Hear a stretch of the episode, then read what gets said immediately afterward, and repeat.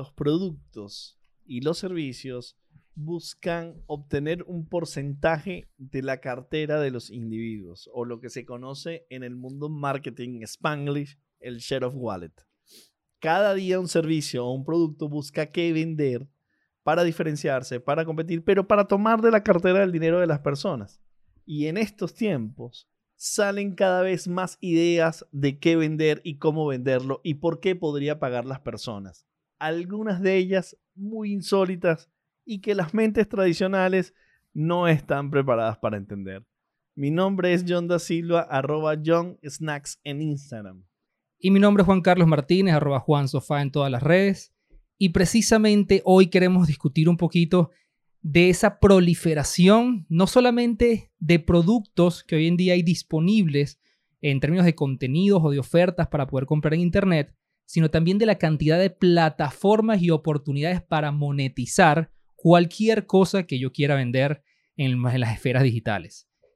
Uno de los casos recientes, John, y, capaz por ahí podemos hablar que es un tema que, yo creo que está como, como bastante en boga de la gente ahorita, es por ejemplo el crecimiento de la plataforma OnlyFans, que seguramente has visto en estos tiempos de cuarentena, no solamente personas eh, que antes solían vender contenido sexual eh, en plataformas como YouPorn o plataformas como Pornhub o plataformas especializadas en el contenido, en el contenido porno, pero es una plataforma que hoy en día inclusive está abriendo oportunidades a personas que no se dedican al mundo pornográfico. Y pareciera ser que, una vez más, la industria del porno detonó esta forma de comercialización, pero no se limita allí.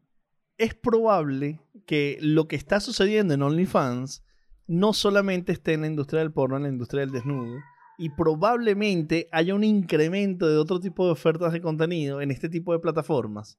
Porque aquí lo que hay que analizar es qué es lo que quiere la gente por qué está dispuesto a pagar y no necesariamente entra por patrones comunes. Normalmente uno piensa desde el origen de las cosas que uno creaba, decías, bueno, yo voy a crear un producto, vamos a suponer, voy a crear aceite porque la gente necesita freír y hacías una relación inmediatamente necesidad de producto, pero ahora se crean unas nuevas necesidades. Entonces, no solamente el tema de OnlyFans pensado como, ok, yo quiero obtener un beneficio, pero ¿de quién? ¿Quién es la persona que me puede dar ese beneficio? ¿Quién es la estructura de esa persona? Cualquier persona puede acceder. ¿Dónde está la magia de comprárselo a un profesional de la industria o a cualquier persona que está desde su casa creando? Y además, ¿cómo la plataforma entendió esto y dijo, hey, aquí hay un canal de oportunidad? Porque ¿sabes qué es lo que me parece genial de este tipo de cosas? Que no vamos a hablar solamente de OnlyFans, pero vamos a hablar de muchas otras. ¿Cómo a alguien se le ocurre decir, ya va, pero es que yo voy a hacer una plataforma porque yo creo que aquí la gente pondría desnudos y contenidos sexuales para comercializar y después la gente reacciona a eso y lo hace. Pero es que yo creo que el, el, el, ejemplo, OnlyFans nos puede servir de ejemplo para que lo, lo, que más adelante queremos conversar, porque yo creo que el caso sí es interesante, porque OnlyFans es una plataforma que nació desde la concepción de ofrecer contenido exclusivo. Y hay muchas plataformas como esta. Esta es la premisa inclusive de Patreon. Plataformas como Patreon. Págame por contenido exclusivo que no vas a ver en ninguna de las otras redes. La industria porno fue la industria que más se ha apoderado de esta plataforma, pero inclusive en, durante estos tiempos de pandemia, bueno, se, han, se han visto como dos fenómenos. Mucha gente, por necesidad de ingresos, se ha sumado a esta plataforma entendiendo que hay una audiencia dispuesta a pagar X cantidad de dólares por contenido para adultos pero también lo que está empezando a pasar es que como ya mucha gente está migrando a la plataforma y eso se traduce en una audiencia mucho más grande, ya otras plataformas o perdón, otras personas se están sumando porque el canal al tener una audiencia interesante se convierte en una vía eh, muy personal. dale, dale. Interrumpirte ahí, Juan, en el sentido de decirte que, pero Viste que esto tiene como una premisa que hemos comentado mucho, que es, a ver, yo estoy haciendo esto en Instagram, estoy haciendo esto en Twitter, estoy haciendo esto en Facebook. Y mi moneda a cambio por hacer esto es notoriedad. Es decir, es que me sigan más, es que la gente me vea, es que la gente le dé me gusta, es que la gente comparta. Es crecer en comunidad. Esa es mi moneda de cambio. Cuando yo ya no quiero, cuando yo ya quiero más que eso, yo necesito migrar a otro tipo de estructuras. A estructuras que donde yo pueda realmente llevar a dinero a monetizar concretamente las cosas que yo considero que tienen valor. Y hay una primera evaluación. Yo creo que la gente pagaría por esto. De esto que yo estoy haciendo, yo creo que la gente lo pagaría.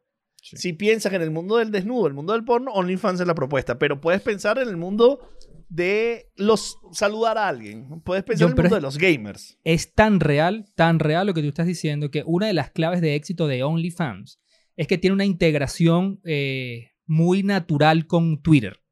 Y cuando una persona se une y comienza a ofrecer contenido exclusivo en OnlyFans, Twitter funciona como esta plataforma de publicidad a tu canal de, de, OnlyFans. Y la integración funciona muy bien. ¿Y qué sucedió en estos días? Mucha gente que está en su casa sin oficio y mucha gente inclusive que se ve amenazada por no estar generando ingresos, comenzó a ver en Twitter la proliferación de personas que están monetizando en OnlyFans. Y ahí inmediatamente la gente dice, ya va, pero si esta persona que yo conozco, que no es una actriz porno, que no está dedicada a esto, que no hace contenido exclusivo, eh, exclusivamente para adultos, pero puede ser contenido sexy, y hay una audiencia que le paga por esto, déjame sumarme. Y esa bola fue rodando, fue rodando, fue rodando. El primer paso es que la gente dijo, ya va, hay gente que paga por esto. Yo te pongo un ejemplo bizarro que te, creo que te lo conté ayer, que me pasó en estos días. Estaba viendo una, un hilo de una persona que se había unido a OnlyFans y decía, señores, no me lo van a creer, no me lo van a poder creer. Pero la gente me está pagando 85 dólares por las fotografías de mis pies. Y puso una cantidad de prints de gente que le depositaba solamente porque ella pusiera contenido exclusivo en su canal de OnlyFans de sus pies. Y por cada fotografía cobra 85 dólares. El hilo de esa persona era mucha gente, no puedo creer. ¿Sabes la cantidad de personas que se sumó a eso? Solamente en ese tweet, que se sumaron a OnlyFans. Juan, pero que hay una reflexión. Eso es que nos estamos volviendo locos como población, como humanidad. O eso ha existido toda la vida, porque eso es fetichismo. Claro, claro, eso es de toda la vida. Eh, claro, entonces. Ahora, es, ahora es monetizable. Y una plataforma para que tú puedas acceder a eso. Pero esto, esto está conectado con principios que existen en la humanidad desde hace mucho tiempo. Ahora, que cada, alguien puede entender muy loco pagar por verle los pies, una fotografía de los pies a alguien. Bueno, sí, sí puede ser particular. Pero hay gente que lo hace. Hay gente que lo hace y espero que, que, que no, no, sea. Pero eso, eso lleva también, John, como me lleva a mí a una segunda reflexión, que es, bueno, chévere, ok, hay gente que está dispuesta a pagar por esto. Y luego viene la segunda reflexión, de, si yo comparto contenido de este tipo en Twitter, bien sea de mis pies, porque hay gente que comparte contenido de sus fotos, hay muchas cuentas inclusive especializadas en Twitter de gente que pone eh, fotos de sus pies, o contenido para adultos y lo pongo en Twitter, porque Twitter es una de las redes donde el contenido para adultos está proliferando mucho más, y lo pongo gratis, ¿por qué entonces me voy a ir a OnlyFans? Porque OnlyFans te está dando la estructura para monetizar ese contenido, donde en otra plataforma lo único que te está dando es audiencia, que eso tiene un precio, te está dando fama, pero no, te se, no se te está traduciendo en dinero directamente. Por ende, se hace mucho más interesante que vengas a OnlyFans, pero además yo estoy conectado con la plataforma donde te, hago, donde te hago publicidad. Entonces yo creo que esa combinación de cosas es muy importante para este fenómeno. Y ahí, Juan, yo quisiera como reflexionar un poco de dónde viene esto.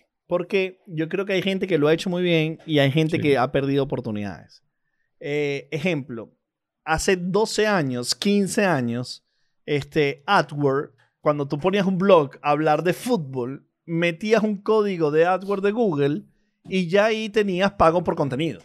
Sí. Es decir, si yo tengo un blog que tiene muchas visitas y que eh, la gente le gusta. Eh, Google ponía publicidad, yo ponía un código de Google, Google pone publicidad y esa publicidad me genera mi dinero. Es decir, el pago por contenido ya tiene de 15 años en Internet desde que existe. Mucho. Google lo hace muy bien. Esa plataforma, cuando Google compra YouTube, lo lleva a YouTube y ahí es donde explota. La gran plataforma que detona el pago por creación y el asociarse a los creadores para pagar por contenido es YouTube. YouTube empieza a pagar parte de sus ingresos que recogen de la publicidad. Él pone la plataforma, pone la tecnología, pone la administración de publicidad. Los anunciantes quieren esas audiencias, los creadores ponen el contenido y está el círculo perfecto. Y YouTube distribuye el dinero. Una de las cosas, una de las cosas que, yo admito y tengo que admitir, si bien uno puede tener muchas quejas de, YouTube como plataforma hoy en día, yo creo que YouTube, aún en el 2020, ha sido una de las pocas plataformas eh, que realmente desde sus inicios tuvo algo muy claro. Generalmente siempre se dicen que las redes sociales, las plataformas digitales se deben a su público, a su audiencia. Si yo no tengo audiencia, se van las marcas, se van las inversiones, se va todo. O sea, en real, las, las plataformas viven gracias a la audiencia. Pero YouTube entendió eso desde un principio, pero también entendió que ellos se deben también a los creadores y generó todos estos planes de incentivo para los creadores, que son realmente quienes hacen el contenido y atraen a las audiencias, puedan tener herramientas de monetización. Y si alguien lo ha hecho muy bien en los últimos 10, 12 años, es YouTube, o por lo menos fue el primero en hacerlo y entenderlo muy bien. Yo diría, Juan, fue Google. Porque sí, exacto, sí, fue Google. Google, cuando YouTube entra en Google y Google haciendo su modelo de AdWords llevado a YouTube, fue donde detona. Pero esa visión es muy de YouTube. La visión de pasa que... sí, YouTube lo que hizo fue como llevarlo a las masas, llevarlo a, cualquier individuo. Porque ¿qué sucede allí? YouTube dice, si tú eres el tipo que está creando, tu creación trae gente a mi plataforma, tú tienes que ganar dinero de eso. Y eso tiene sentido y es coherente. ¿Quién no lo hizo también? Facebook. Y ni, ni lo hace bien todavía. Instagram, que es de Facebook. ¿Por qué? Porque ahí tiene grandes plataformas de audiencia, grandes creadores que son incapaces de monetizar todos sus esfuerzos en creación de contenidos, más allá de lo que luego necesitan hacer como influenciadores o como eh, otras plataformas para marcas. Es decir, Facebook y, y Instagram aún no tienen un modelo claro de compensación de sus grandes ingresos de publicidad por utilizar las plataformas y pensemos. Es decir, una persona que crea contenidos en Instagram hace que muchísima gente se quede en Instagram y muchísima gente pase tiempo en Instagram, de lo cual Facebook toma ventaja porque le vende esos espacios a anunciantes y se queda con todo el dinero. Y el creador no tiene oportunidad de tener ese, esa retribución de sus ingresos de contenido. Y, el, no, no, el no tomar esto en, en cuenta es tan grave que plataformas como Vine, no sé si lo recuerdan, esa plataforma que murió ya hace unos años atrás, Casi todos los grandes creadores de hoy en día que tienen éxito en YouTube, todos vinieron de Vine.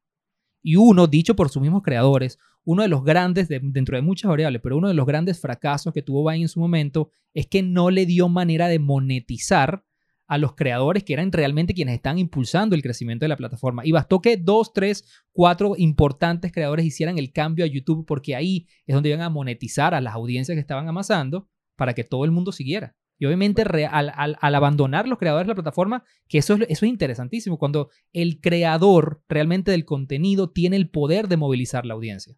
Y cuando él deja de producir aquí, ese es el caso de Lele. Bueno, ella es uno de los primeros casos de esto. Y Lele fue, fue una de las, de las últimas en unirse. Porque, por ejemplo, está el caso este de, King Batch, que era en su momento, cuando, cuando, cuando Vine en su momento de oro, era el que más eh, reproducciones y más audiencia tenía. Él fue uno de los primeros a decir, no, yo me voy a YouTube porque ahí estoy monetizando. Ya yo empiezo a ver, ya, ya, ya se hablaba en su momento de PewDiePie, de la cantidad de dinero que estaba produciendo. Y necesito yo realmente, porque para hacer contenido y realmente monetizar y poder vivir de esto, tienes que dedicar tiempo completo. Y que yo esté dedicado a tiempo completo y no tener la, la capacidad de monetizar, no, no tiene sentido. Entonces ahí entramos en, el core de la discusión. Es decir, yo me voy a una plataforma que mi contenido sea apetecible porque llega un grupo de masas que anunciantes van a querer estar allí. Entonces esa es una forma de monetizar, pero es la más compleja, es la más difícil.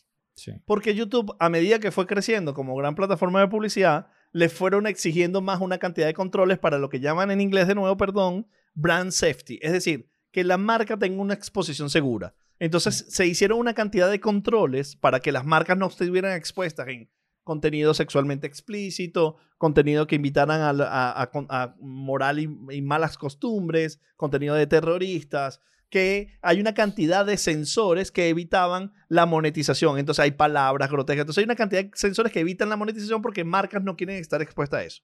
Entonces bajó muchísimo los ingresos. Eh, pero sigue siendo YouTube la gran plataforma de contenidos. Pero entonces empiezan a hacer nuevas plataformas. Vamos a hablar un poco de Patreon. Patreon es la plataforma que seguro ustedes han escuchado, que lo hemos utilizado muchísimo, que tiene que ver, ok, yo te voy a dar un grupo de contenidos, pero hay algunos contenidos exclusivos o algunos beneficios exclusivos que si tú lo quieres tener y tú me puedes contribuir a que yo siga desarrollando esos contenidos, vas a tener acceso a ellos. Esto lo hace diferente al modelo de la publicidad porque esto es como auspiciar y ayudar a la creación de contenidos de un creador que tú quieres. Pero viene la pregunta, ¿por qué está dispuesto a pagar la gente? La gente podría estar dispuesta a pagar a nosotros escuchar, a escucharnos a nosotros hablar así. O, eh, o yo tengo que hacer algo más. Entonces cada quien empezó a probar por qué pagaría la gente. Yo creo que una de las grandes evoluciones que trae Patreon al modelo eh, que ya YouTube y Google venían implementando perdón, por mucho tiempo, es que le dio el control al usuario de realmente poder segmentar y decidir por qué cosas quiero que me paguen.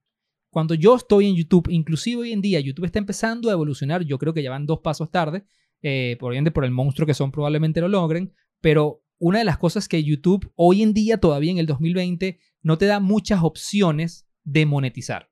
Tú tienes la típica, que obviamente es toda la que viene por el share revenue de los pre-rolls, de los anuncios que salen en mi canal y que de ahí yo me quedo un porcentaje, que ese porcentaje, como tú lo acabas de decir, cada vez es más pequeño. Y no solamente cada vez YouTube más tiene el control, que esto es una de las grandes polémicas de YouTube, ellos tienen el control de decidir qué contenido es monetizable o no. Tú puedes apelar, pero ahí pues se te puede ir la vida. Entonces, si tú le dedicaste mucho tiempo a producir una pieza y YouTube dice que no es monetizable, no ganas nada.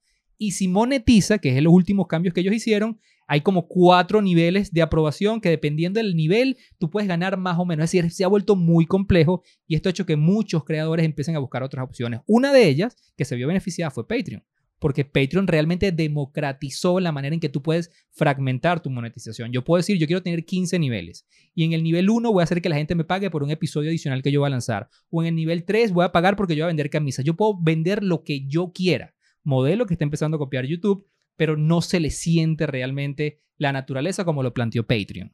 Y luego hay otros modelos de YouTube como el Super Chat, por ejemplo, donde tú puedes contribuir concretamente para cosas. Es decir, hay otros modelos de monetización. Pero Patreon, entonces, ahí pasaron algunas cosas. Y ejemplo, por ejemplo, o sea, hay varios ejemplos, perdón, eh, de gente que hacía contenido solamente para YouTube y dijo, ok, pero yo ya estos contenidos no los pongo en YouTube, sino los pongo en Patreon. Claro. claro. ¿Eso qué significa para YouTube? Que pierde contenido y pierde audiencias, porque hay audiencias que se mueven a una plataforma u otra. Entonces ahí hay una pequeña amenaza, muy pequeña, muy pequeña porque no, no tuvo el crecimiento Patreon como tal, pero ya hay una demostración de que allí hay, si tú tienes un contenido que la gente quiere pagar por él, es posible que la gente se mueva de plataforma para llegar allí. Pero la otra conclusión es, ok, ¿cómo yo pienso cuál es el contenido que la gente puede pagar? Y a mí me lleva esto a pensar que hay unos paradigmas que vencer que son brutales. Y eso me hace pensar, ya hablamos de OnlyFans, ya hablamos de YouTube, hablamos de Patreon y me hace pensar en Twitch. Porque yo creo que si, si, realmente alguien está transformando, esto es Twitch. Porque empiezan... Pero mira, yo te voy a dar para que me comentes un poco sobre esto, Juan, pero mira donde a, mí me, donde a mí más me impacta es a quién se le ocurrió que la gente podría pagar por ciertas cosas como esas, porque desde mi percepción era cosas que no paga nadie. Y hay mm. gente que propone cosas que la gente va a pagar y las pagan. Yo creo que Twitch, tal cual que tú lo comentas, es para mí quien mejor está entendiendo la importancia de fragmentar la manera en que un creador puede monetizar sus contenidos. El, el, ecosistema que Twitch tiene del, o la cantidad de vías que una persona tiene para monetizar en Twitch son infinitas. O sea, yo en estos días estaba leyendo inclusive varios artículos decía, yo este no lo conocía, este no lo conocía, este no lo conocía, porque Twitch, una de las cosas que realmente he entendido es, yo te voy premiando a ti como creador a medida que nuestra relación avanza. A medida que tú vayas teniendo más audiencia, yo te doy muchas más vías de monetizar. A medida que tú traes muchas más personas y convierten, yo comparto e inclusive aumento el porcentaje de revenue que tú y yo compartimos. O sea, la visión, inclusive más allá de un creador, es de un socio, es de un partner porque entienden el valor. Yo puedo cobrar por que la gente, el típico, el modelo de YouTube, por reproducciones y comparto lo que los anunciantes pagan. Yo puedo recibir dinero por lo que ellos llaman el modelo de suscripción. El modelo de suscripción, o sea, que es diferente el modelo de suscriptor, de suscripción, perdón, de YouTube. Yo para suscribirme al canal de John, yo tengo que pagar. Y solamente hay tres membresías que las define Twitch. Y cuando alguien me paga, Twitch y tú, tú y yo vamos 50 y 50%. A diferencia de Patreon, que Patreon deja que el creador defina sus membresías con los parámetros que considere, con los montos que considere, y casi el 90% de ese beneficio es del creador. Y cuando tú te conviertes en socio de, Twitch, y esto es lo que tú comentas que es demasiado, demasiado loco entenderlo, Twitch automáticamente comienza a generarte a ti contenido digital, digital goods, stickers con tu cara, calcomanías con tus expresiones, y la gente puede comprar esos paquetes para utilizarlos en el chat.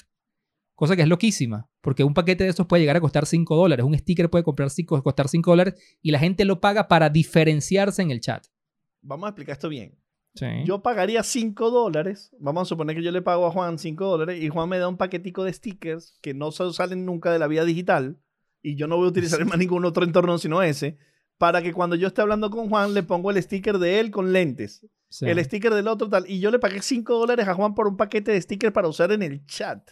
Claro. Entonces, ahí, a alguien se le ocurrió que la gente pagaría por esto y la gente paga por esto. Y, yo creo que inclusive vale la pena ampliar un poquito más. Recordemos que Twitch es una plataforma de streaming donde la mayoría de los usuarios en este momento, como el grueso de los usuarios eh, de Twitch, son gamers. La gente lo que hace es hacer streamings de, de, su vida mientras está jugando videojuegos, valga la redundancia. Y mientras juegas, tú tienes un chat al lado donde todo el mundo te está comentando qué hacer, qué no hacer, cómo hago esto. La gente básicamente tiene una vida aparte mientras te ve jugando. Eso hace que los chats en Twitch sean frenéticos, las conversaciones son inmensas y el tema de los stickers digitales lo que hace es que tú te diferencies de todo el mundo en una conversación. Y la gente entendió eso y paga por eso. Pero adicional, Twitch también tiene un programa donde el espectador le puede pagar directamente a John, porque Twitch eh, en sus principios, y bueno, todavía se hace, una de las cosas más locas que hacía Twitch es que una persona decía, hoy voy a jugar Mario Bros. y lo voy a transmitir y voy a jugar 24 horas seguidas, no me voy a dormir. Eso sí, pido su apoyo. Si, logro, si llego a la hora 10, deposítenme una platica. Si llego a la hora 15, deposítenme. La cantidad de gente que por apoyar a que esta persona cumpla su objetivo, le deposita directamente al streamer donde Twitch gana cero. O sea, Twitch creó esta plataforma y te dice a ti, si tú, alguien te deposita por esta vía, a mí no me tienes que dar ni un centavo. Todo es 100% tuyo. ¿Qué hace esto, John? Que mientras yo tengo más vías de monetizar y mientras mi relación con la plataforma sea mejor y mi porcentaje de revenue sea mejor, si yo no soy gamer, yo igualito voy para Twitch. si yo soy músico, me voy a Twitch. Le quiero entregar contenido. Claro, en comienzo a entregarle contenido a ellos. Y ellos con ese contenido empiezan a construir audiencias masivas. Porque si bien es cierto, Twitch no gana porque esa contribución del chat, pero ese chat hace que masas de personas duren 12 horas en su plataforma. Claro. Claro. Y eso es una explotación de data, de información, de referencia que luego Twitch va a hacer. Sí. Y, y, por eso precisamente lo que está pasando, y sobre todo en estos últimos meses también, es que ya hoy en día Twitch no es una plataforma exclusiva de gamers, sigue siendo el core muy de gamers, eh, pero ya tú empiezas a ver eh, personas streameando comediantes, personas streameando músicos, de, eh, se llama? deportistas que comienzan, locutores del deporte, empiezan a, a tener sus propios canales para ver partidos de gente jugando FIFA y narrándolos y cobrando por eso. Entonces ya empiezas a ver que debido a la multifragmentación que tiene esta plataforma, donde le da prioridad a los creadores, empiezas a ver que las audiencias inmediatamente empiezan a migrar para acá. Y esto es un fenómeno interesantísimo. Ahí, Juan, empezamos a ver una transformación de, eh, de lo que la gente está dispuesta a pagar. Entonces, sabemos claramente que ya, se está volviendo un cliché, Juan, que lo escucho mucho, que dice contenido de calidad. Ya todo el mundo dice contenido de calidad. Ah, como, como ¿quién, determina que un contenido tiene calidad? Eso lo va a determinar el consumidor que, que, lo recibe. Y entonces aquí empieza también esa reflexión sobre qué está dispuesto para comprar la gente. Porque yo me meto en Twitch y pongo unos stickers y nadie me lo va a pagar. entonces tiene que ver con una construcción de una relación de valor que va desarrollándose a tal manera que empiezas a crear una oferta de contenidos, de productos, de servicios digitales y tradicionales, por lo cual la gente está dispuesta a pagar. Llámese como se llame la plataforma, llámese Patreon, llámese OnlyFans, llámese Twitch, llámese YouTube. Ese es básicamente el principio detrás de todo esto. Y, Ahora bien, aquí, y, déjame agregar una, cosita a lo que tú acabas de comentar, porque nosotros lo hemos dicho muchas veces en, en diferentes episodios y es algo que nosotros creemos fuertemente detrás de este principio, ¿por qué la gente también paga 5 dólares por un sticker o paga 2 dólares por tener una foto tuya digital para ponerle en un chat o paga 7 dólares para tener un sticker animado tuyo?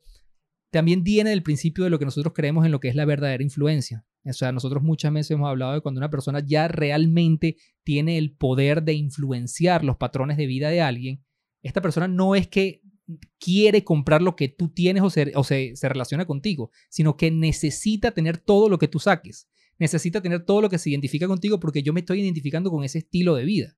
Y realmente cuando una persona pone un sticker de la cara de John en el chat de John, lo que hace es, ¿sabes? Es un tema de conexión. O sea, yo entiendo y, y manejo el mismo estilo de vida que tú tienes. Y eso lo ha entendido muy bien Twitch. Y Juan, cuando uno piensa en estas cosas, porque detrás de esto hay tecnología, hay muchas eh, visiones de lo que ofrece, hay, una, hay también una alternativa que es muy loca pensar que es Cameo. Y Cameo tiene además una réplica, en una réplica en Latinoamérica que fue cuestionada en Venezuela específicamente. Pero Cameo es algo que sucedía propiamente en redes sociales este, gente diciéndole a cualquier creador o cualquier persona con cierta notoriedad, notoriedad de influencia, decirle, oye, ¿por qué no me saludas? ¿Por qué no me felicitas? Estoy cumpliendo años. este, eh, quiero que me digas algo. Este, esas solicitudes que sucedían en redes sociales, de pronto alguien dijo, pero ya va, espérate. ¿Por qué no llevamos esto a una plataforma donde la gente pueda pagar porque tú le hagas una expresión privada, personalizada a esa persona? Y sale Cameo. Cameo es una plataforma donde yo le puedo pedir a Leonardo DiCaprio que me diga, hola John, gracias por feliz cumpleaños o cualquier cosa, un saludo o lo que tú quieras, y por eso pagar. Y aquí es otra genera esto es otra evolución de la generación del contenido pago. ¿Cómo uno puede pensar de que la gente puede pagar por saludos? Y cómo yo puedo pensar que hay una plataforma que la gente pueda utilizar y poner a un grupo de gentes, de personas, perdón, a que tú estés allí y que cualquiera que quiera pagarte te pague por un saludo en especial. Eso, este, yo creo que en esta plataforma podemos pasar mucho tiempo discutiendo porque además ha sido una plataforma bastante criticada. Eh, la que es la adaptación en Latinoamérica, que no recuerdo el nombre ahorita, eh, pero inclusive Cameo ha sido muy criticada porque hay mucha gente que dice, bueno, ya va, pero esta gente lo que está haciendo es aprovechándose de la influencia que tiene. O sea, lo que está es monetizando y, aprovechándose del amor de la comunidad que tienen hacia ellos. Y, y si bien puede ser real, hay, yo, soy de los que creo que esto ha existido toda la vida. O sea, toda la vida ha existido. Y lo conversábamos en estos días. La industria de los autógrafos ha existido toda la vida. O sea, y es una, es una industria que si tú lees, industria que en su mejor momento era una industria de cientos de millones de dólares. Y aquí mucha gente dice, bueno, no, ya va, espérate, que hay una diferencia. Aquí cuando John sale en cameo y dice, págame 15 dólares por yo mandarte un feliz cumpleaños personalizado, es muy diferente a los paparazzi que tomaban fotos y las vendían. Y la realidad es que esto se sabe que por estrategia de PR, tú veías a muchos artistas firmando montañas de sus fotos para que luego fueran vendidas y ellos tenían parte de ese revenue. Y el principio es el mismo. ¿Por qué la gente estaba dispuesta a pagar 500 dólares por una foto personalizada de Leonardo DiCaprio hace 10 años que decía con cariño para John? No es exactamente lo mismo de que yo hoy en día le pague 15 dólares a cualquier cantante por mandarme una historia personalizada que yo luego voy a utilizar con mis amigos y decir, mira, mira lo que hizo esta persona que yo admiro, me conoce, me mandó un saludo a mi personalizado. Eso tiene un precio y tiene mucho con lo que tú decías antes. Alguien se le ocurrió decir, hay gente que está dispuesta a pagar por esto. Y simplemente basta con entender la data. Y luego hay gente que lo cobra. Pero tú me vas a decir que Michael Jordan de Last Dance no sabía antes de firmar un autógrafo o a quién firmar que podría estar generándole dinero a esas personas. o que está generando dinero por esas personas. Es decir, esto efectivamente existe. Ahora, una cosa es Michael Jordan y otra cosa es el muchacho de la esquina que se montó en cameo para pedir saludos. Pero cada quien tiene derecho a hacer lo que quiera. El problema es quién le paga. O sea, quién puede pagarle realmente. Y eso va a depender del poder de la influencia. Y la influencia no es más, no tiene que ver con tener audiencia, como lo he dicho repetidas veces.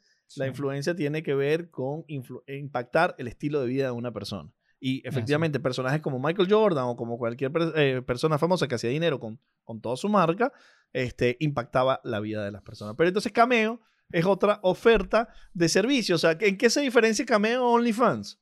Bueno, tú podrías técnicamente conseguir 30 eh, diferencias, pero la base es la misma. Yo quiero algo tuyo, que lo quiero por alguna razón y que tú me lo puedes vender. Entonces ahí lo transeamos. Que es lo mismo que Patreon, que es lo mismo que Twitch, que es lo mismo que TikTok, Juan, porque TikTok también tiene un esquema de remuneración para los creadores. A partir de la creación de contenidos y la influencia que tú tengas, tú empiezas a escalar una serie de niveles donde TikTok te puede remunerar en países específicos con características específicas. Pero Instagram y Facebook no. Y para mí esto va a impactar su futuro. Ellos tienen que reaccionar a esto. Pareciera ser que Facebook e Instagram están muy mucho más enfocados al e-commerce ah, no, yo voy a ofrecerse más soluciones de e-commerce más que a creadores. Pero es que en la creación de los contenidos es donde está la base de todo este negocio, Juan. Totalmente. O sea, yo, yo no, a mí no me cabe en la cabeza Instagram, eh, que obviamente es parte de, de, pertenece a YouTube, tienen ya varios meses anunciando a Facebook, a Facebook. un plan de... Eh, exacto, a Facebook. A Facebook. Eh, tienen ya tiempo anunciando un, un sistema de, de monetizar dentro de Instagram y específicamente para Instagram TV. Ya tienen meses hablando de esto, no termina de llegar han hecho algunas pruebas, las pruebas hasta ahora, por lo poco que he leído, eh, no han sido nada satisfactorias. Y un monstruo como Facebook, que, que, creo yo que, por ejemplo, si volvemos hace cinco años atrás, la época dorada de Facebook, yo recuerdo la época dorada de Facebook cuando era un competidor realmente de YouTube. Mucha gente, y por ejemplo, siempre hemos hablado de Casey. Casey es uno de los grandes creadores, eh, en este caso en YouTube, pero yo recuerdo específicamente el momento donde él estaba a punto de tomar la decisión si dedicarle más tiempo a YouTube o comenzar a crear contenido para Facebook, porque obviamente Facebook tenía unos números, unos números de audiencia que venían creciendo muchísimo. Y la decisión cinco años después es que Facebook, aquel Facebook azul que, que todos usamos en su momento, es algo que ya ni siquiera recordamos. ¿Y por qué?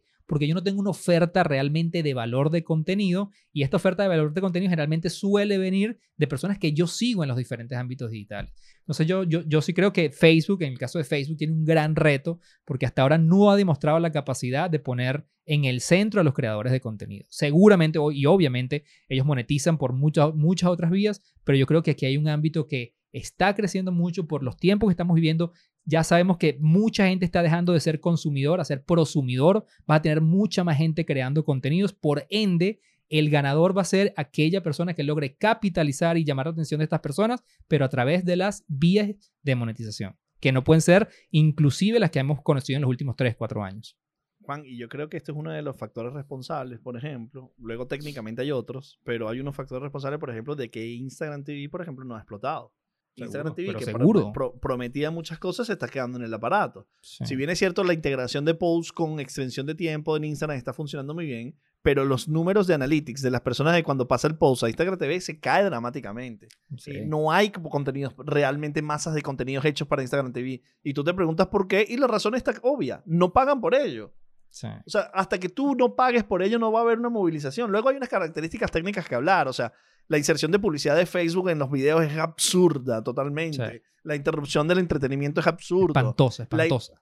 La, inutilización que tiene Instagram del, teléfono como tu aparato principal de comunicación también es muy complejo. O sea, hay unas técnicas que analizar.